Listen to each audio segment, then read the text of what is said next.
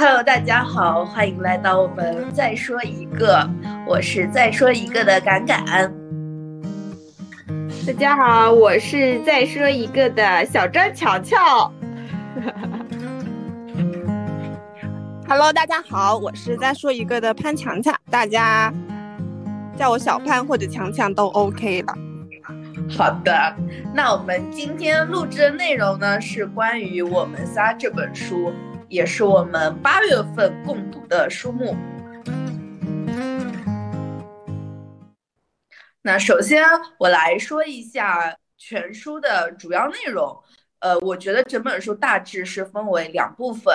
那前面一部分是以杨绛他以梦境的形式。呃，讲述了他们最后几年当中一家三口相依为命的情感体验。我觉得这种写作手法非常的独特。第二部分的话，就是用非常平实的文字记录了他们的生活，但是他们的生活也是包括了战争、疾病、生离死别，然后这些详细的内容我们之后详细分享。这是我比较。也不算感慨深刻的片段吧，嗯、就是他前面不是，嗯、呃，就是用一个梦境讲述了一个离别嘛。然后他原文是这么说的：这是一个万里长梦，梦境历历如真，醒来还如在梦中。但梦毕竟是梦，彻头彻尾完全是梦。但是他是在讲述一个真实的离别故事。然后就觉得这个梦境的底色是离别嘛，就会非常的悲伤。但是他的那种描述又是那种若即若离的。你你我第一遍看的时候，就是会觉得他真的是在写那个离别吗？有点看不懂他想要写的那个内容啊，因为他就说，因为他其中的一些描述不是也都。蛮虚幻的嘛，什么乘小船啊，然后干嘛干嘛的。对，那个船是可以移动的，我感觉就是描述钱钟书离他们越来越越来越远嘛，可能他的身体越来越弱，然后离他们越来越远。但这只是我的一个就个人的一个解读。嗯，对对对，因为我后来读到后面，他就是有写他什么钱钟书先生吃的越来越少啊，然后听人说话也没有精神之类的。嗯、只有后面他跟钱钟书讲到女儿阿元的一些事情的时候，他才有一点反应嘛。那我才确定他这一部分写的啊、呃，的确就是钱钟书先生从生病开始的这一段时间。然后比较可惜的就是同时间，几乎同时间，那个女儿钱媛也是重病住院嘛。对，然后就觉得杨家先生真的挺不容易的，几乎前后时间就接受了自己两个最至亲的人的一个生病到离别的一个过程。嗯，他用梦境来描绘那一段时期，带给读者的一种。对于离别的痛苦感是非常低的，我就觉得他这种手法非常的棒。嗯，鼓掌。但是我是我是前面一段觉得他写的非常的朦胧，钱钟书生病，他们逐渐离别，就写的很好。但是就是你让我要硬说有什么特别深的一个感触。并没有，但是我对后面的内容，我感觉我的感触会更深一点。对他就是最后那边吧，我不记得这句话，呃，是在梦境的，应该是在梦境的结尾吧，就是说到三里河的家已不复是家，只是客栈了，就是他们的，因为只剩下杨绛先生一个人。对，那个客栈也很神奇。对对对，那客栈就是说不可以走回头路，会有一个时间限制，然后你到这个时间限制，你是不可以回去的，这个这扇门就是被关闭了。反正我觉得冥冥之中预示着一种命运吧，或者是一种生命，就也是一直往前走的。嗯，还有就是他就中间那一长段，就是第三篇幅都是写一家人的相处的点滴嘛，然后自己生活很温情的一个，但是他到最后他又会说到一句话，就是人间没有单纯的快乐，快乐总夹杂着烦恼和忧虑。嗯，人间清醒。对，就感觉这这一部作品就是在温情中又带着一点点感伤。嗯嗯，就这本书而言，它主要讲的就是离别嘛。那它其实有细分的话，是有三个离别。第一处其实是杨绛母亲的离世，第二个是阿元，第三个是钱钟书先生。那其实杨绛他在书中也有说到，母亲离世的时候，他那个时候已经觉得非常悲痛万分了。但他文中后面又写到，彼时的他还未曾想到，当时母亲离世尚且还有钟书的陪伴和宽慰，但到后面阿元阿元的离去和钟书的离去时，他都只有一个人承受了。但是我觉得。就是可能每个人都都可能会经历这一刻，因为没有人会陪伴你，就是一直走完走完整的一生，所以总总有就是一个人走一段路的那个时候，所以每个人都是要都要学会坚韧吧，然后嗯，才可以过好自己的生活，嗯，然后是的，是的，嗯。然后关于离别的话，我这边也有一段，嗯，应该是在全书的末尾了。嗯嗯，我来分享一下：一九九七年早春，阿元去世；一九九八年岁末，钟书去世。我们仨人就此失散了，就这么轻易的失散了。世间好物不坚牢，彩云易散，疏离翠。现在只剩下了我一。我一人，我清晰的看到以前当做我们家的寓所，只是旅途上的客栈而已。家在哪里我不知道，我还在寻觅归途。对，所以这就是，反正走着走着，就是可能真的就只剩下一个人了。但是，但这部作品应该也是杨绛一个人的时候完成的作品。所以我觉得还是需要有这种坚韧，然后如果把这些东西都书写下来的话，也是也会成为一部非常非常，首先是个人的，然后其次也会有非常强大共情能力的一部作品。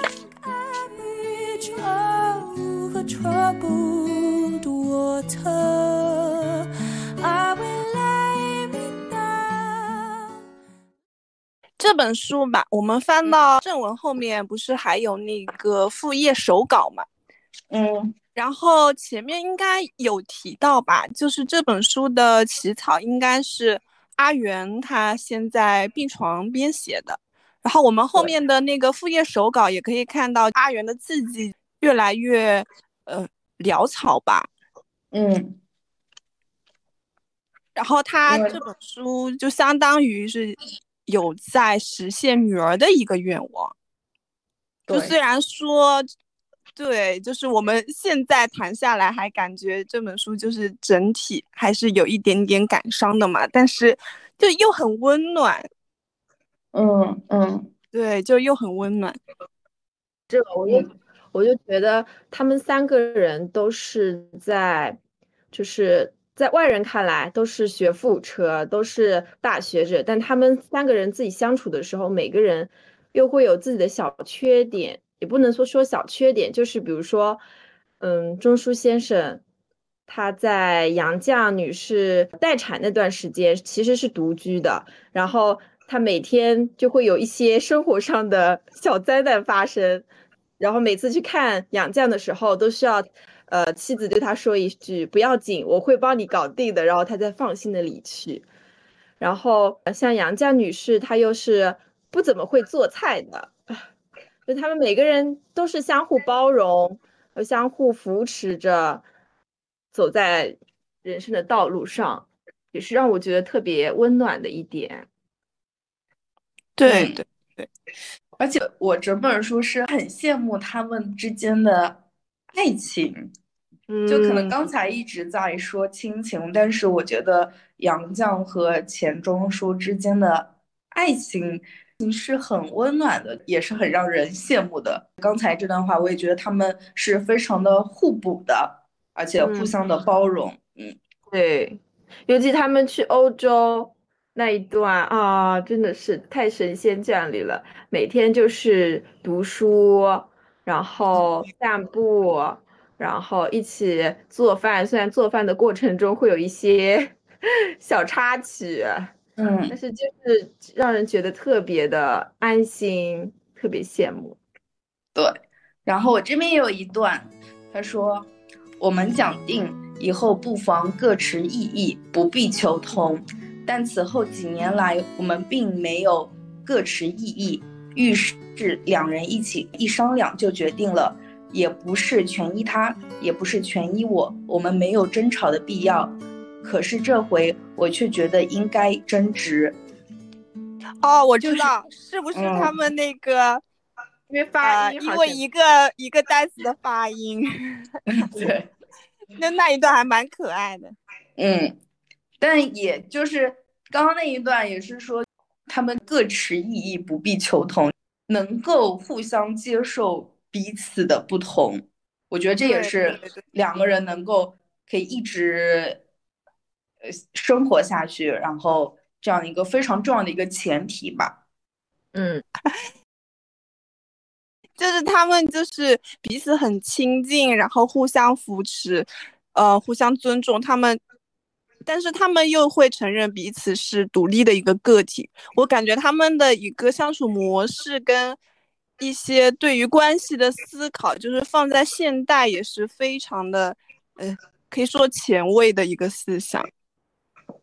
对，因为他们总是其实总是有一些场景，比如说钱钟书在他在工作，然后杨绛可能他也是在读书，然后阿元可能在做另外的事情，就是他们都有各自的事情在做，也不去。特别的干涉别人在做什么，就是一个非常舒服的一个状态。对对对，我这边也有一段，我们回到老金家寓所，就拉上窗帘，相对读书。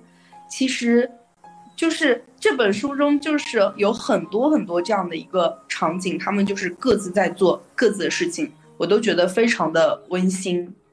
嗯嗯，其实这也是我觉得我们现在大部分的。嗯，大部分想要的一种生活的状态吧。对，而且这也可以就是 Q 到我们上期一起共读的《被讨厌的勇气》当中的课题分离来解释，就是大家都只是做好自己的课题，不会过多的干扰别人的课题，等这样的关系就非常的舒服。嗯，是的，我觉得这其实也是。在杨绛她本身是一个独立女性，就基础之上，其实她，我觉得她在，嗯，在她的作品中，就其实是看不到她非常明，就是明确、明显的高举女性解放啊或者独立啊这是这种旗帜，但是她，我们可以从她身为知识女性，她的一些，呃，字里行间，那个时代其实是。比较，呃，比较先进的吧。嗯，他认为女性接受教育是自然的，家庭家庭中夫妻共同承担琐事、商定大小的决定，这都是正当的。就从他的这一些字里行间，我们就就可以感受到他的女性意识。嗯，小潘，小潘补充，就是。刚才说到的那个地方，我就想要补充一个，就是因为杨绛先生从小，他的家里就很重视对子女的一个教育，就是他的父亲杨英杭老先生，嗯，会会就是他们家，我没有记记错的话，应该是杨绛上面还有两个姐姐，然后他下面还有两个弟弟吧。他就是本来因为因为他们那个时候就会跟着父亲，就父亲到哪工作，然后他们就会去哪里生活呀、读书。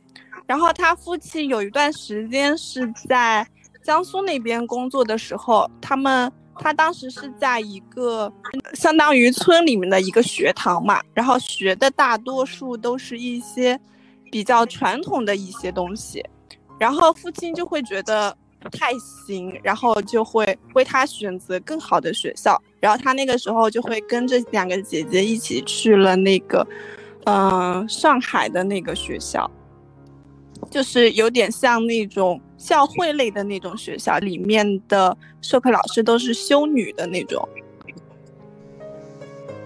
嗯，然后就是从，就是我另外有看了一点杨绛的那种。传记吧，相当于，然后他就从那个本书里面也可以看出，就是他也非常喜欢学校里面的一些生活，嗯，就是就是他的那种好读书啊，一个是发自内心的嘛，就可以看出来他们真的是非常爱惜时间在那边读书，还有就是他从小他父亲还有身边人的一些影响，就对他的教育就会。让他在那个选择读书、求学的道路上都有特别大的帮助。嗯，其实从这个层面上来说，就杨是比较幸运的。之前另外共读的一本《秋园》，就完全对一样，跟《秋园》的对比真的是有点明显。嗯，对，《秋园》，而且《秋园》应该是秋元就很想读书，然后。嗯，并没有这样的机会，然后就是说，嫁人就是对方许诺他和他结婚以后就送他去读书，但是后来并没有。然后，而且我现在在读另外一本《我本芬芳》，然后是同一个作者嘛，对吧？然后其实其实他女儿女儿慧才，嗯，其实慧才应该也是作者本身，反正就是那个《我本芬芳》里面的主人公慧才。也是同样的遭遇，就是丈夫说，就是吕，就是说，呃，和我结婚以后，然后我就送你去读书，呃，送你去工作，就其实都是谎言。哎呦，女性读书很很艰难，还是？对，杨绛的父亲他。本身就是一个比较先进的知识分子了，他那个时候也是从早稻田回来的嘛，然后在国内就是担任，嗯，相当于就是司法机关这边比较高阶级的一些职务，所以家庭背景也非常重要，就是每个人的，就是家境如何，然后。就真的是每个人都是就是从环境的影响出来的，对。对，不光是物质，他自己的一些精神方面，像杨绛。从小爱读书，嗯，我觉得肯定也是有受家庭的熏陶，就他们家肯定有那么多书可以让他读，对吧？他才有这个见识到了，有这种意识，嗯。然后我想分享一段，就是，呃，关于她的一个女性主义吧。因为她去牛津的话，也其实是跟钱钟书一起去的嘛。钱钟书是去留学，然后他其实是作为旁听生去的。然后我觉得他在作为旁听生的时候，还是会有一定的自卑感的，因为他其实他也是有实力去留学，而且他之前也是拒绝了一个学校的 offer。我应该没有记错的话，嗯，然后这边也有一段，他说，呃，巴黎的同学更多，不记得是在伦敦还是在巴黎。钟书接到政府当局打来的电报，派他做1936年世界青年大会的代表，到瑞士日内瓦开会，代表共三人，钟书和其他二人不熟。我们在巴黎时。不记得经何人介绍，一位住在巴黎的中国共产党党员王海金请我们吃中国馆子。他请我当世界青年大会的共产党代表，我很得意。我和钟书同到瑞士去，有我自己的身份，不是跟去的。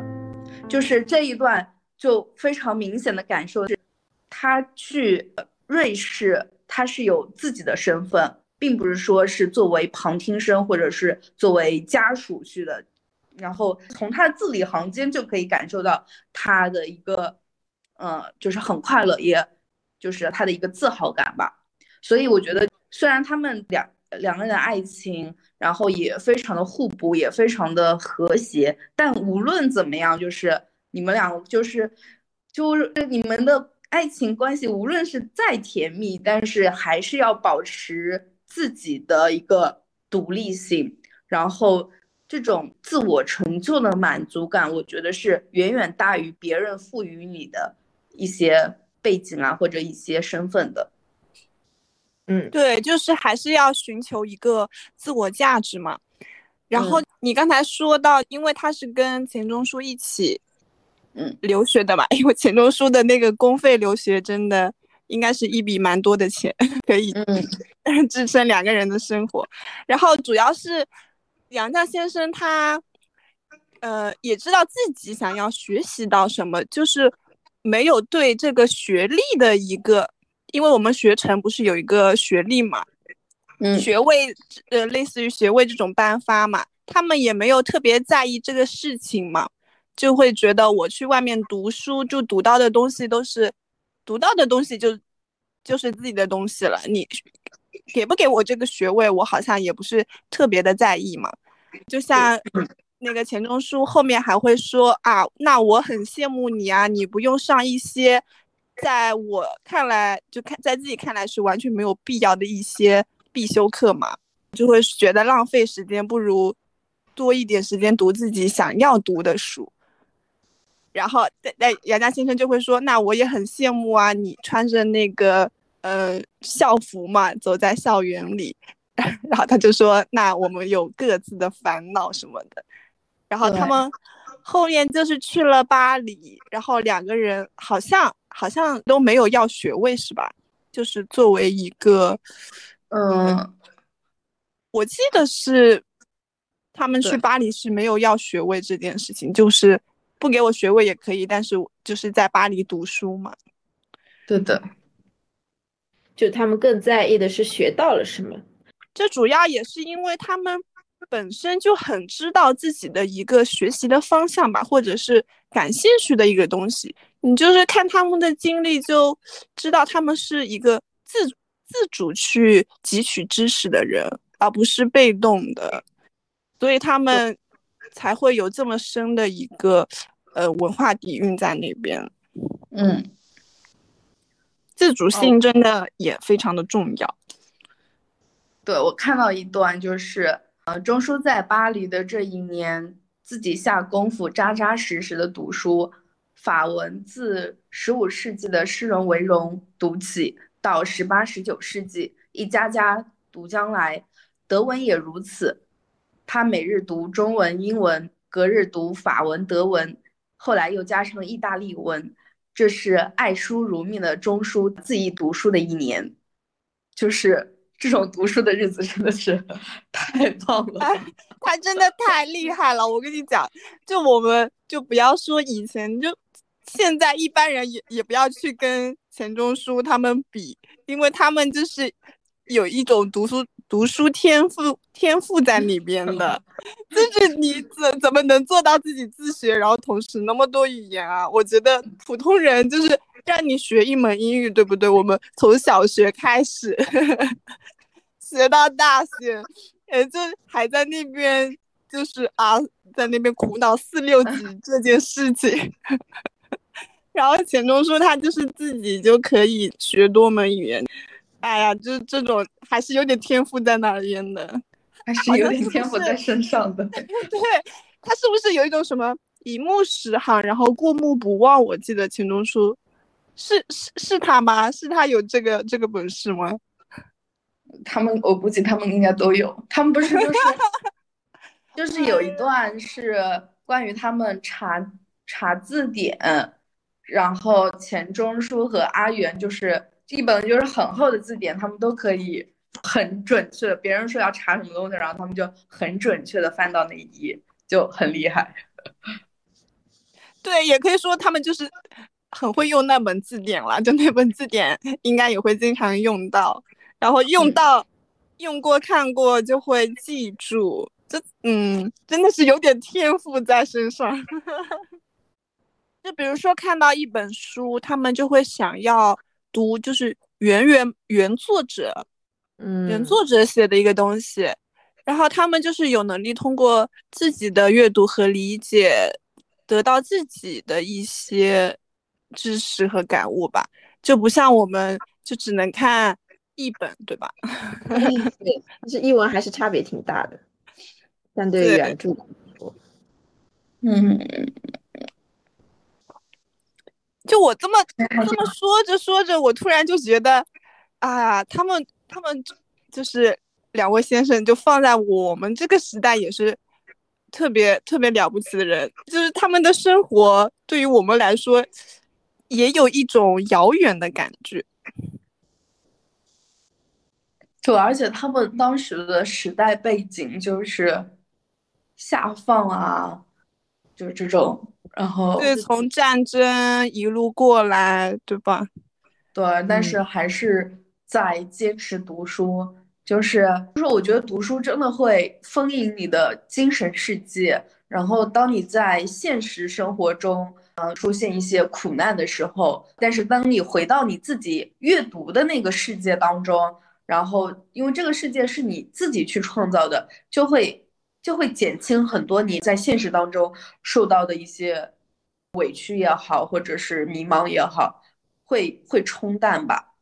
所以还是对很重要的，对，就是另外给你那个精神的一些支撑。嗯，对，就像毛姆说的，嗯，阅读就是自己的一个避难所吧。其实还是蛮蛮对的。对对对，但是哎，这个避难所就是他们喜欢的一个东西，他们就是真的发自内心喜欢读书，也善于读书。对，但这一点我觉得也是首先要建立在多读书的那一方面，因为很多人我觉得都觉得读的书是自己不喜欢的，或者是。不擅长的，或者是不感兴趣的，但是我觉得始终有一点，就是我们都读的非常非常的少，对，我们根本就没有感受到里面的兴趣，然后我们只是读了前面几页就觉得自己不感兴趣，可能读下去以后也会发现里面的一些奥秘，就是也会有自己值得值得自己去探索的地方，关键他们。也是一直在做这件事情，然后我也是在书里就是看到一段话，呃，他写的是，政治运动虽然层出不穷，钟书和我从未间断工作，他总能在工作之余偷空读书，我以勤补拙，尽量读我工作范围以内的书，就是他们无论遇到什么样的事情，然后。一直在坚持做同样的事情的话，我觉得最终还是会感受到自己想感受的一个东西吧。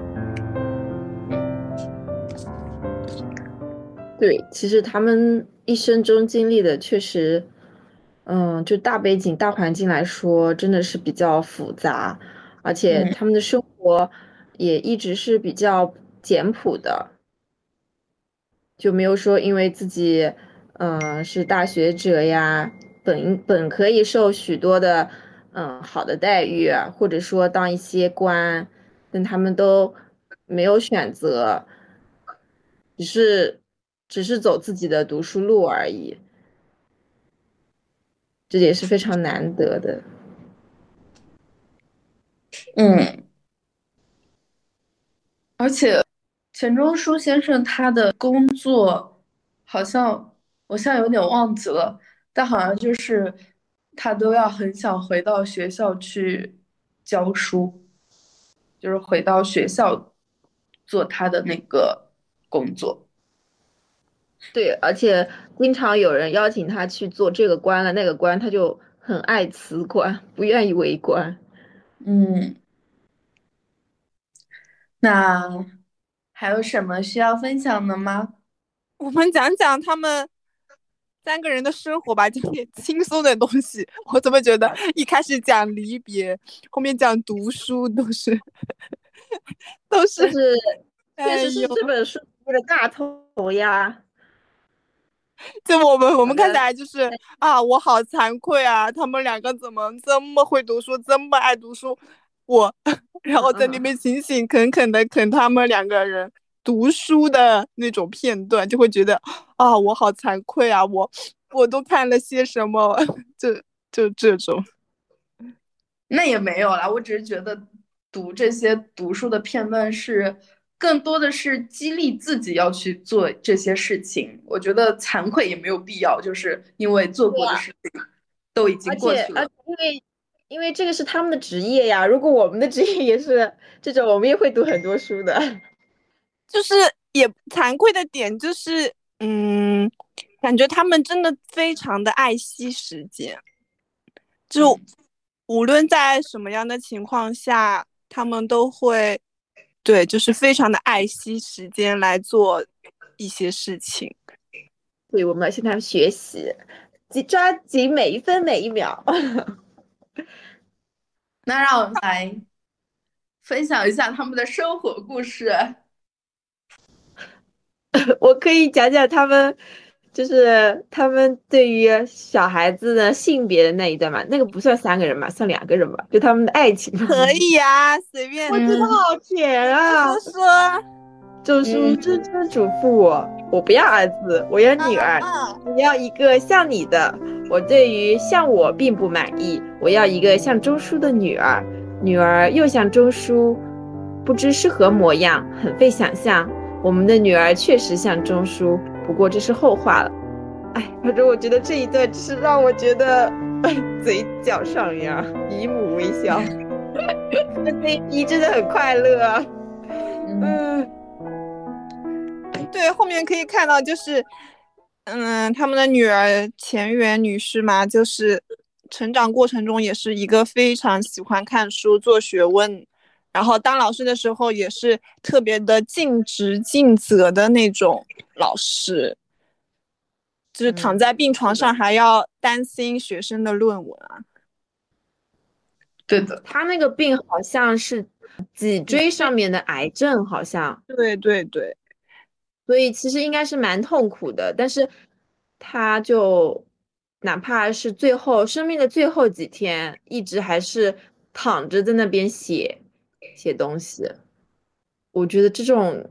毅力让我觉得非常敬佩、敬仰。就无论处于何时何地，都会做一些自己的事情。他们这就是一家子的这种文化氛围，一脉传承，感觉。嗯，我觉得是对，是深入骨髓了。这就是他们的一部分。我觉得他们肯定就是一天不读书就会觉得很难受。就像我们一天不玩手机会很难受。嗯，我有一段，我觉得他们还是，就他们一家人是很会互相分享的，就分享自己的所见所闻。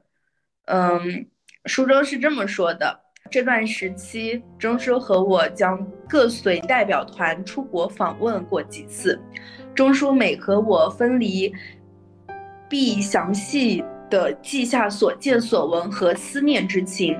阿元回家后，我曾出国，而他和阿元同在家，他也详尽的记下家中琐碎，还加上阿元的评语复食。这种琐琐碎碎的事，我们称为识字，比作潮退潮落。滞留海滩海滩上的石子，我偶然出门一天半天，或阿元出差十天八天，回家必带回大把小把的石子，相聚时搬出来观赏玩弄。平时家居琐琐碎碎，如今也都成了石子。我把我家的石子选了一些附录，在附录三就是他们每次出去都会有一些看到的，把一些所见所闻，还有一些思念之情都会写下来，然后在家庭当中再互相分享，就就这个氛围也也很也很棒。我感觉他们的生活就是会把所有的东西都写下来，然后在相处的时候互相进行分享，然后让让家人了解到自己看到的一些东西啊什么的，就是这种家庭氛围很棒吧。嗯，对，那个钱钟书先生就是很喜欢跟杨绛先生在那边分享自己的事情，就是就我记得我在哪里看到的，就是如果如果他们就是生活在现在有微信，就是杨绛先生的微信一天被打爆，就钱钟先生可能看到，然后拍下来。这朵云好可爱，就类似于这种，我感觉忽然又是甜甜的日常，对，就很可爱，真的很很甜。嗯，这钱钟书先生就是，你看他学问做那么大，做那么深，他的那个管锥编，他后面后面不是说到，就是为了让那些人看不懂，就干脆写的很高深嘛，就抓不到。我那种，呃，我到底在写什么？你不要想理解我，只有真正懂的人才可以看懂他在写什么。嗯，对的，而且他好像有一有一本，他是直接写成了文言文。对，就是管锥编。呃，对对对。不要觉得这样子这样子的啊人才去世真的是巨星陨落。也太可惜了吧，悲痛。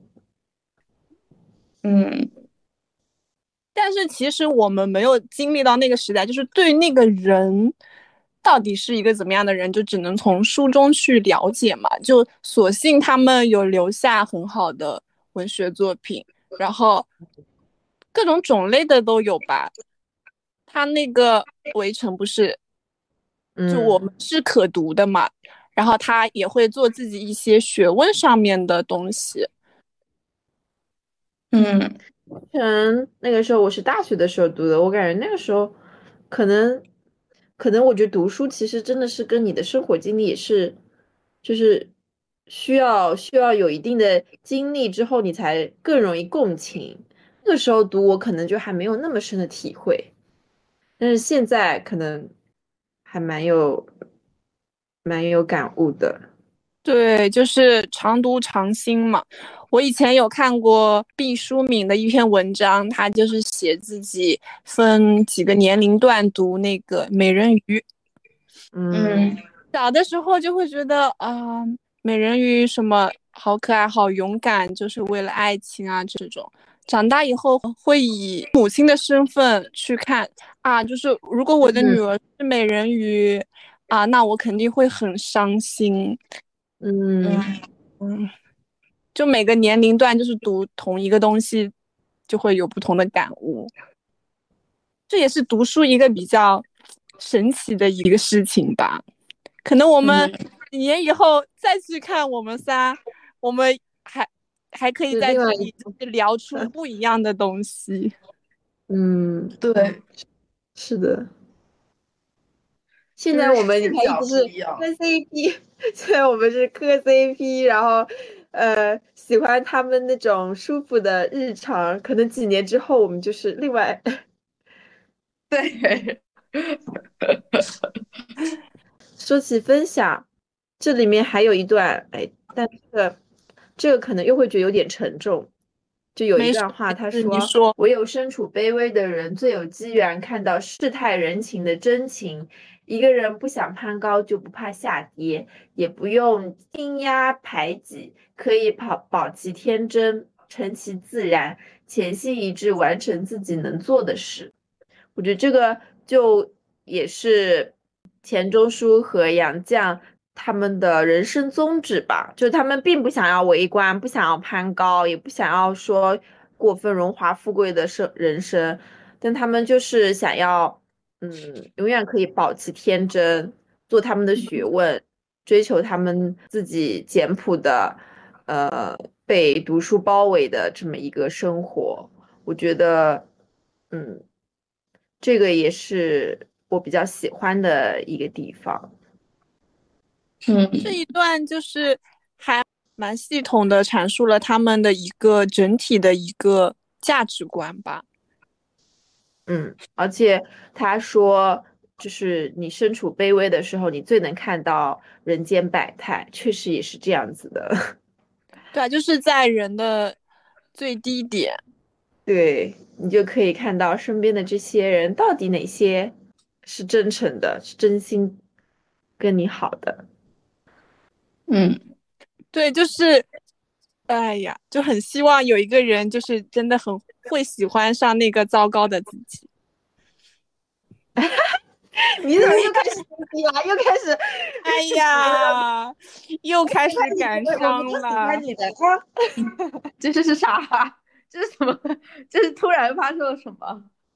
他说：“他说希望有人真诚的喜欢不那么完美的自己。”我说：“我们都喜欢他的。”没有没有完美的人啊！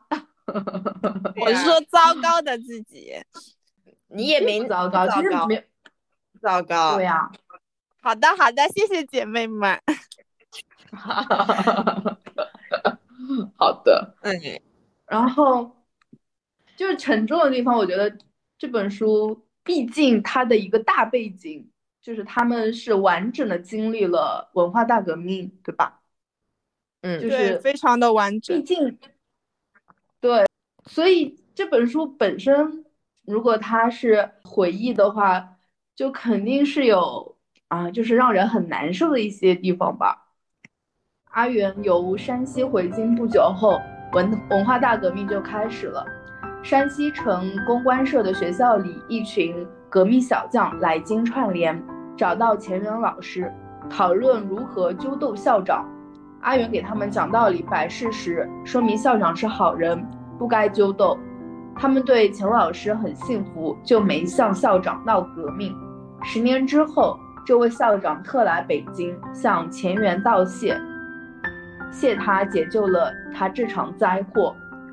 那其实，就是那个年代里真的是有很多的灾祸，然后，因为他们都是之前应该都是因为被就是被打成旧知识分子吧。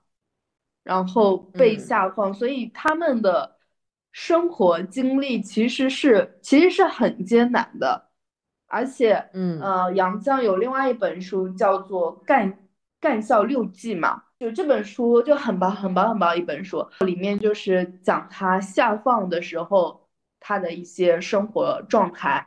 其实那本书也是，就他们经历过很苦很苦的。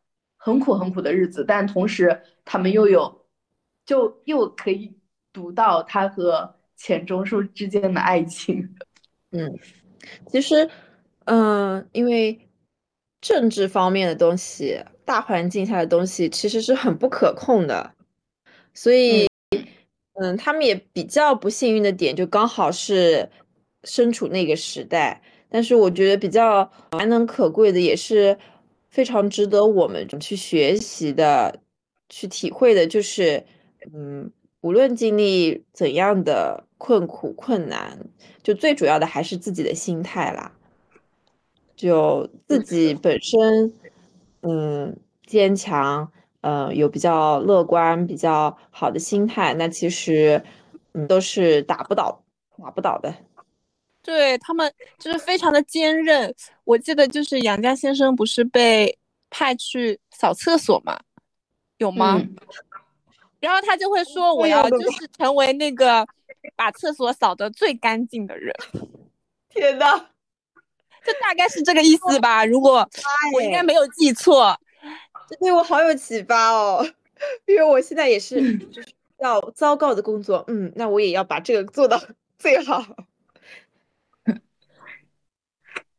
然后其实，嗯，读这个我们仨之后，后面我我们不是读了《秋园》，然后包括我前段时间读的那个《晚熟的人》，我都差不多刚好有讲到那个时期。就是成分这两个字，对当当时的每个人来说都是非常非常重要的。然后刚好杨绛他们，嗯，是成分不好的。就是我想接着这个，嗯，因为我觉得成分到就是转换到现在的话，其实也是有的。